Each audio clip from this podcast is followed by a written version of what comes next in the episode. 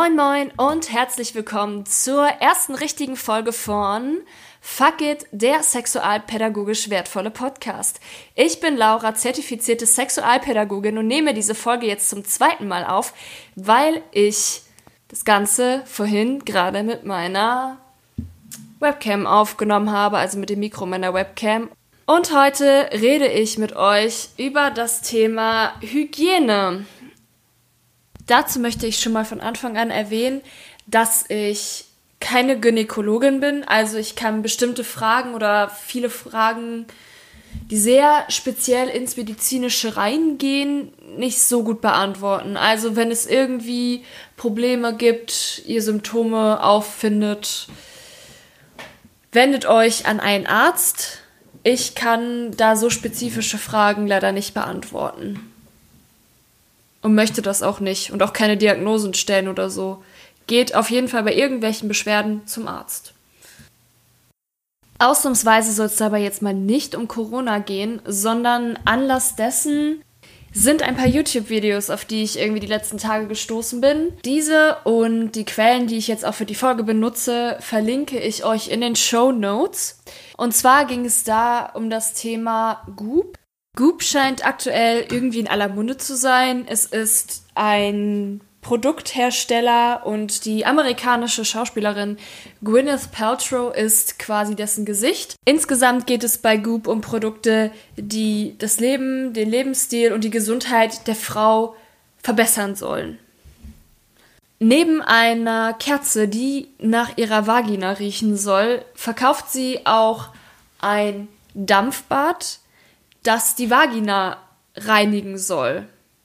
Also Wasserdampf soll die Vagina reinigen. Wirklich, dass man sich quasi da drüber stellt oder da drauf setzt und dann steigt der Wasserdampf in die Vagina rein und soll sie von innen säubern.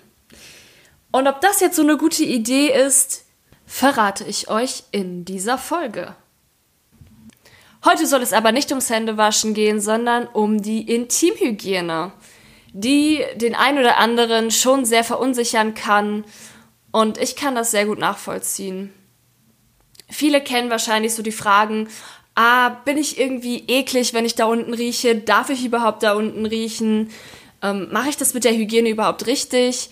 Soll ich tatsächlich die ganzen Intim-Sprays, Lotionen und so weiter kaufen und benutzen?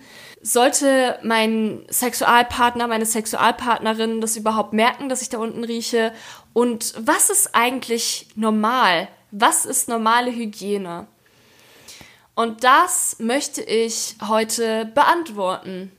Also, erstmal überhaupt die Frage, was ist bei unseren Geschlechtsteilen normal?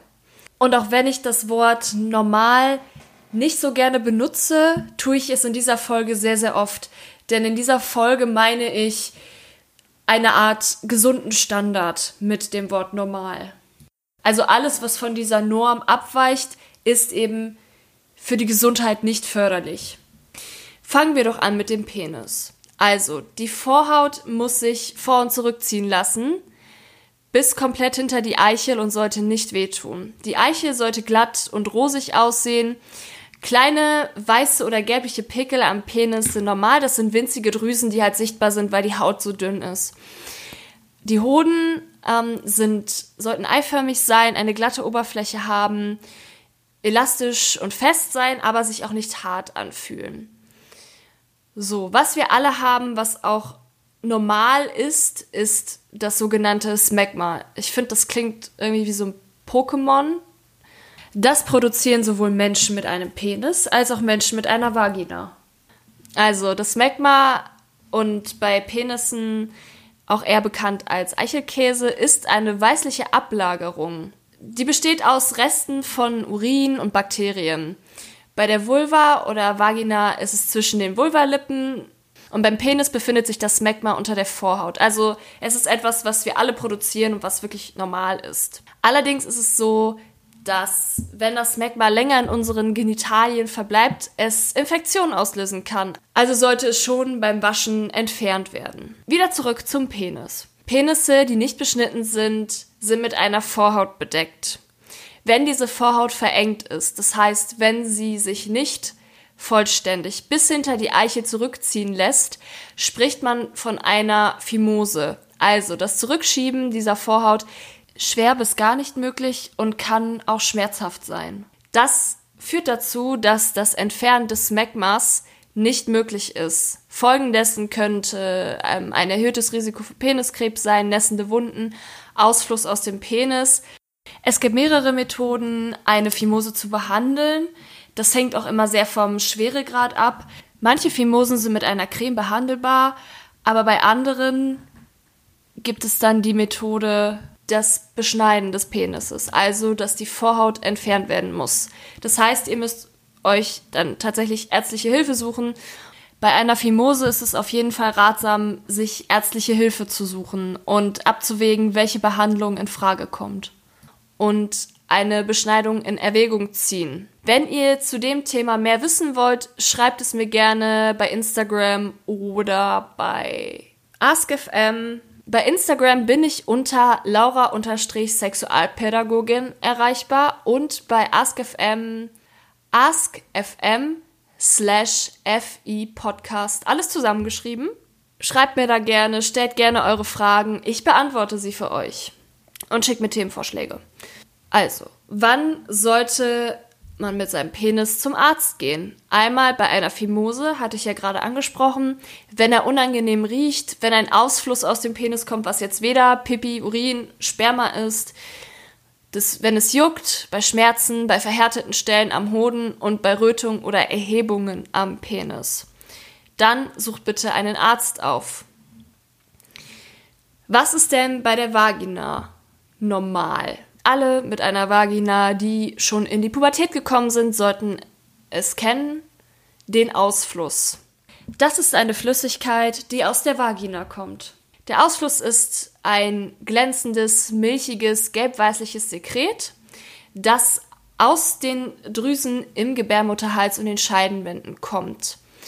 Jeder gesunde Mensch mit einer Vagina hat diesen Ausfluss, sobald man in die Pubertät kommt. Es wird durch das Hormon Östrogen angeregt. Das, das ist das weibliche Sexualhormon, was für die ganzen Veränderungen des weiblichen Körpers in der Pubertät verantwortlich ist. Pro Tag hat man einen halben bis einen ganzen Kaffeelöffel Ausfluss. Das ist aber auch sehr individuell. Wer hormonell verhütet, zum Beispiel durch die Pille oder schwanger ist, der sondert mehr Ausfluss ab. Die Konsistenz verändert sich auch im Verlauf des Zyklus. Sie wird mal dickflüssig, mal dünnflüssig. Ist dann auch ein Anzeichen so, wann kommt meine Periode wieder. Aber der Ausfluss ist normal und notwendig, weil das der Selbstreinigungsmechanismus der Vagina ist. Man muss sich das so vorstellen, in der Vagina drin, also in der, in der Scheide sagt man ja auch, was eben nicht sichtbar ist von außen, sondern wo es dann quasi reingeht im Inneren zwischen Vulva und Gebärmutter. Da ist eben diese Schleimhautoberfläche. Da drin befinden sich dieselben Schleimhäute wie in unserem inneren Mund. Also wenn du quasi die Schleimhäute, wo du lang gehst, wenn du de mit deiner Zunge über deine Wange streifst, so. Und dort befinden sich ähm, Pilze, Bakterien, abgestorbene Zellen, die dann eben durch diesen Ausfluss wieder rausgespült werden und somit die Vagina gereinigt wird. Und das verhindert Krankheiten. Denn in diesem Ausfluss sind Milchsäurebakterien drin, die säuerlich riechen und schmecken. Die sind wirklich wichtig, weil die meisten krankheitserregenden Bakterien ein saures Milieu, was eben in unserer Vagina vorhanden ist, nicht mögen. Wichtig, unsere Vagina hat ein saures Milieu wegen dieser Milchsäurebakterien. Diese Milchsäurebakterien kämpfen mit Pilzen, Viren und weiteren Bakterien um Nahrung und Platz. Wenn man jetzt diese Milchsäurebakterien wegspült, vielleicht zum Beispiel mit einer Vaginalspülung, dann ist es so, dass die Milchsäurebakterien dann ausgespült werden und für die anderen krankheitserregenden Bakterien, Viren etc. Platz ist, um sich auszubreiten und dann gibt es wunderschöne Infektionen. Und das wollen wir natürlich nicht. Dann wird man krank. Der Ausfluss schmiert zusätzlich die Schleimhäute, also verhindert das Einreißen und das Bilden von Wunden an der Schleimhaut und somit wird dann auch die Möglichkeit, sich Infektionen einzufangen, verringert. Ergo, der Ausfluss hält den Intimbereich gesund, also nicht wegwaschen. Jetzt kommen wir zum unangenehmen Thema Geruch.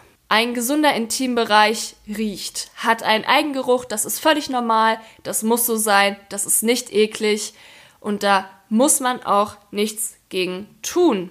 Dieser Geruch entsteht durch das Zusammenkommen von Milchsäurebakterien und Schweiß, also wenn man einen längeren Tag mal hatte, enge Kleidung getragen hat, es ist vielleicht wärmer, es ist Sommer draußen und man hat vielleicht viel Sport gemacht und Urinrest. Dadurch entsteht ein säuerlicher Geruch und Geschmack. Der Geruch sollte nicht unangenehm sein, bei viel Aktivität kann er intensiv sein. Geruch und Geschmack der Vagina, der Vulva variieren während des Zyklus, also es ist individuell. Deshalb ist es wichtig, selbst ein Gespür zu bekommen, was bei einem selbst normal ist. Der Geruch ist eben auch ein Zeichen deines Körpers, wie es ihm gerade geht, ob alles okay ist oder ob irgendwas nicht in Ordnung ist. Viele assoziieren mit Vaginalgeruch diesen Fischgeruch. Den gibt es auch. Und der kommt vor allem bei vielen gesunden Frauen, man sagt ca. 60 oder 70 Prozent, während der Regelblutung oder Menstruation vor. Dafür ist ein Stoff namens Trimethylamin verantwortlich. Dieser Stoff kann nicht abgebaut werden von vielen Körpern und ist eben für diesen fischigen Geruch während der Menstruation oder Regelblutung verantwortlich. Wird dieser Fischgeruch allerdings außerhalb der Regelblutung wahrgenommen und es riecht total unangenehm, dann kann es ein Zeichen für eine Infektion sein und man sollte einen Arzt aufsuchen. Und natürlich möchte man untenrum nicht unangenehm riechen. Vor allem will man nicht, dass es andere Leute mitbekommen. Und deshalb greifen viele Leute auch zu Hygienemaßnahmen. Und ich möchte euch jetzt die Produkte vorstellen, die nicht so sonderlich gesund für eure Intimzone sind und sogar Infektionen hervorrufen können, beziehungsweise zu Infektionen beitragen können. Einerseits ist es eben das Innere der Vagina zu waschen oder zu pflegen. Und es ist ganz egal, ob mit Wasser, irgendwelchen Lotionen, Shampoo oder wie Goop das suggeriert, ein Dampfbad. Eben, wie gesagt, es ist dieselbe Schleimhaut wie im Mund. Da schmiere ich mir auch nicht irgendwie eine Creme rein. Benutzt kein parfümiertes Duschgel oder Shampoo. Wendet keine Intimsprays oder Deos an. Nutzt keine Sitzbäder. Nutzt keine Vaginal- oder Scheidenspülung, weil das alles kann das Infektionsrisiko erhöhen. Es ist was anderes, wenn ein Arzt euch dazu rät, dann könnt ihr das tun, aber ansonsten ist es so, dass eben dadurch quasi das Milieu, das Vaginalmilieu vor allem, angegriffen wird, der Schutzmechanismus gestört wird und sich somit Bakterien und Pilze weiter ausbreiten können. Bei Intim-Waschlotion oder Gels ist es so ein bisschen schwierig. Also es gibt eine Studie aus Kanada, die besagt, dass Personen, die Intimwaschlotion oder Gels nutzen, die dreimal höhere Wahrscheinlichkeit haben für bakterielle Infektion und 2,5 mal höher für eine Blasenentzündung. Und das auch bei Produkten, die dem pH-Wert der Vaginalflora entsprechen, also dem sauren Milieu und auch am schonendsten gelten. Es ist trotzdem wohl so, dass sie das Milieu beeinflussen. Die einen Quellen sagen, kann man machen, die anderen sagen, lasst lieber die Finger davon, Wasser reicht aus. Also Intimwaschlotionen sind kein Muss, um hygienisch und gesund zu sein. Wer möchte, sollte aber die Augen auf beim Produktkauf haben, die zum sauren Vaginalmilieu passen und zum Beispiel auf Milchsäurebasis sind. Lasst euch da am besten ärztlich beraten. So, jetzt ist natürlich die Frage, wann sollte ich denn zum Arzt gehen? Also, Menschen mit einer Vagina. Sobald dir der Geruch unangenehm vorkommt, geht zum Arzt. Wenn dir die Farbe, Form und Menge des Ausflusses sich verändern, sei es gräulich-weiß, gelb-grün, körnig, schaumig, klumpig, geh zum Arzt. Wenn es im Intimbereich juckt und brennt, du Unterleibsschmerzen hast, geh zum Arzt. Wenn es beim Wasserlassen weh tut, geh zum Arzt. Wenn es unerklärliche Blutung außerhalb der Regelblutung gibt, geh zum Arzt. Sollte, es sollte sich herausstellen, dass es keine Infektion ist, helfen weite Hosen, Röcke oder mehrere Unterwäschewechsel am Tag und eine normale Hygiene, um den Geruch zu minimieren. Und die Devise lautet vor allem, geht am besten einmal unnötig hin als gar nicht und ihr habt dann irgendwie eine fiese Krankheit. Ich habe ja gerade von normaler Hygiene gesprochen. Was ist eigentlich normale Hygiene? Also die normale Hygiene kann man einfach täglich beim Duschen durchführen. Bei der Vagina ist es so, dass ihr den äußeren Teil, also nicht mit dem Finger reingehen, sondern den äußeren Teil der Vagina, also die Vulva reinigt. Am besten mit Wasser. Wer im Sexualkundeunterricht ein bisschen aufgepasst hat, weiß, dass es vier Schamlippen oder Vulvalippen gibt. Es gibt die äußeren und die inneren Vulvalippen. Sie sehen unterschiedlich aus, sehen bei jeder Vagina auch anders aus oder Vulva.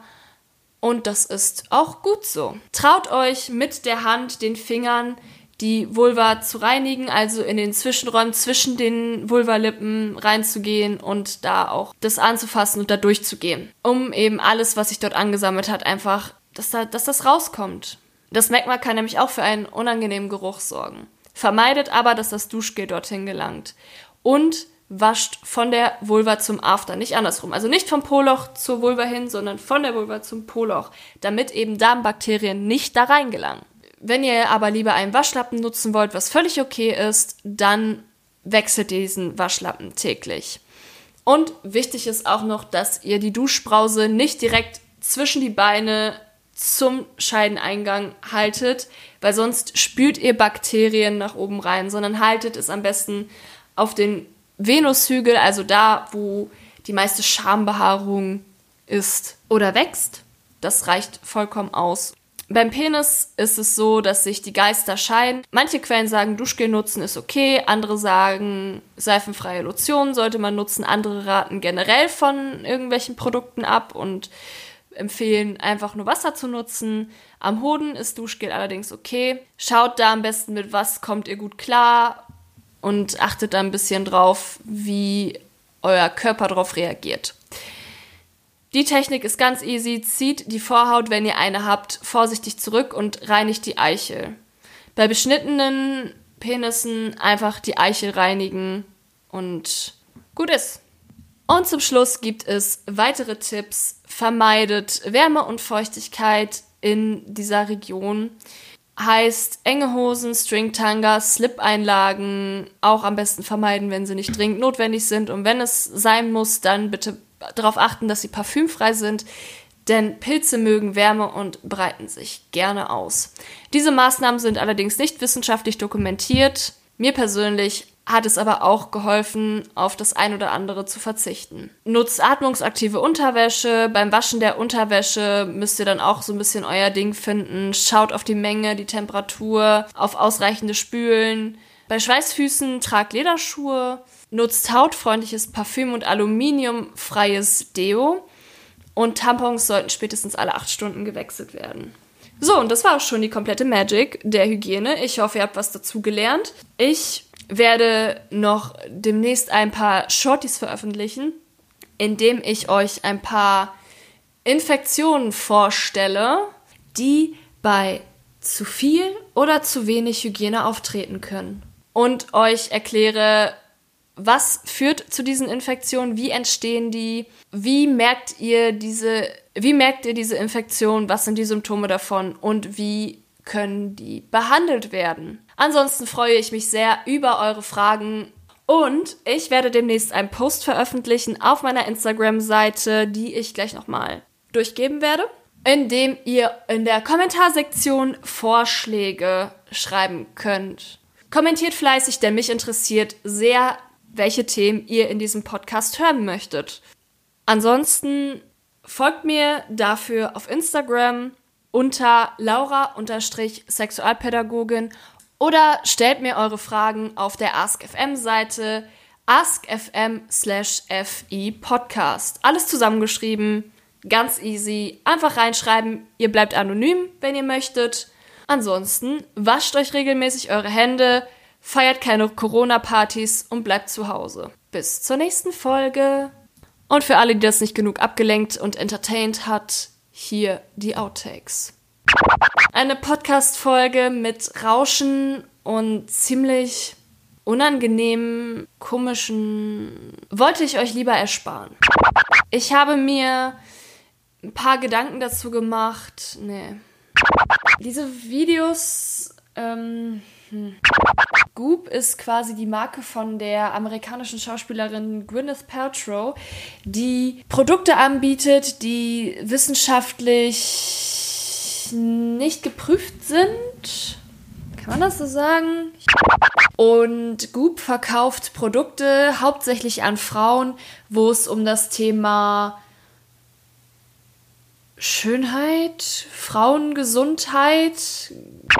Und neben einer Kerze, die nach ihrer Vagina riecht, verkauft sie auch, und das ist das Produkt, bei dem ich ganz besonders jetzt darauf hinaus will, sage ich, ich muss nicht, oh Gott, ey, ich, kann, ich könnte einen Counter machen, wie oft ich, sage ich jetzt mal, einbaue. Und ich habe so schön angefangen mit diesem Satz. Okay. Was vielleicht alle kennen, ist so diese Unsicherheit, und diese ganzen Fragen von wegen, nee. Heute soll es aber im Speziellen, nee. Smackbar, Smackbar, Smackbar.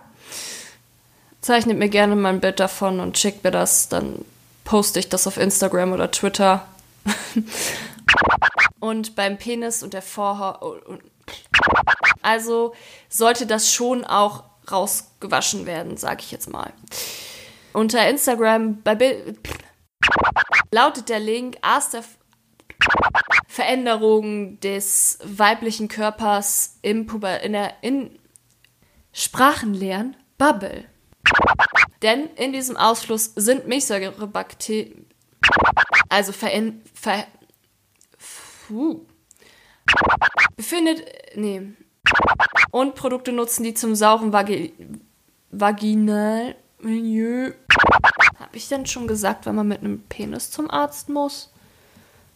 Wann muss ich mit meinem Penis zum Arzt? Dann nehme ich meinen Penis an die Hand und dann gehen wir gemeinsam zum Arzt. Der sitzt da neben mir auf dem Beifahrersitz und dann sagst du so, hallo, ich, ich bin mit meinem Penis hier. Ich brauche einen Termin. Ich habe ja gerade von normaler Hygiene gesprochen.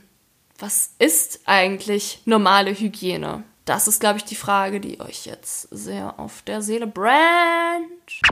Beim Penis ist es so, dass sich die Geister scheiden. Manche Quellen sagen, ähm, Duschgel zu nutzen sei okay. Nee. Bei einer Fimuse, Fimuse, Fimuse,